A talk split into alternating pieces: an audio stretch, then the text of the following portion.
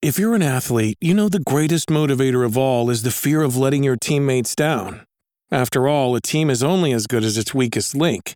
So you owe it to those wearing the same jersey as you to be your best every time you step on the field.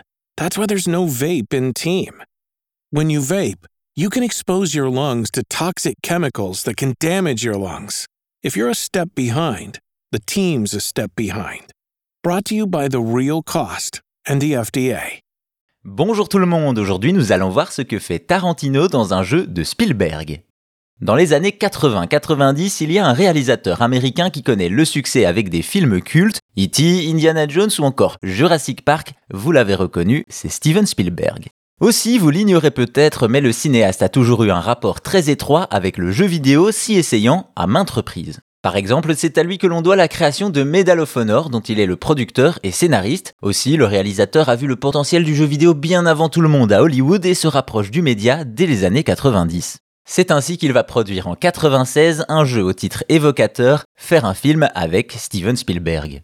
En effet, l'arrivée des consoles ACD permet quelque chose de formidable, inclure des vidéos. Cela va même faire naître un nouveau genre de jeu, les FMV pour Full Motion Video. À part quelques pépites, l'ensemble de ces jeux n'est pas resté dans les mémoires. Ils utilisent des séquences filmées avec de vrais acteurs, souvent en point and click mais aussi en rail shooter, et les séquences vidéo sont chargées en fonction des actions du joueur. Et quel meilleur choix pour ce type de jeu que de réaliser un film avec l'assistance du maître Spielberg? Voilà donc le joueur embarqué dans la création d'un film, écriture du scénario, tournage, montage et tout ça à l'aide d'extraits de films pré-générés.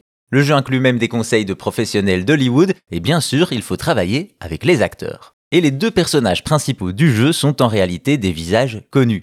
En effet, Jack est interprété par nul autre que Quentin Tarantino, mais ce n'est pas tout. Pour Laura, l'autre personnage principal, on retrouve Jennifer Aniston au casting. Bien entendu, lors de sa sortie en 96, les deux ont déjà acquis de la notoriété puisqu'on est deux ans après le début de la série Friends et la sortie du film Pulp Fiction. Et donc une fois les séquences tournées avec les deux stars, le joueur monte le film et peut choisir les angles de vue, ajouter des effets sonores et même une bande son. Enfin, le film est présenté par Spielberg lors d'une grande première et peut-être pourrez-vous en refaire un autre. Bien que le titre ne soit pas un grand jeu vidéo, il a été remis au goût du jour en 2020 par Paolo Pedercini qui permet d'y jouer sur navigateur. Voilà donc ce que fait Tarantino dans un jeu vidéo de Spielberg, il y joue son rôle et attend vos instructions de réalisateur.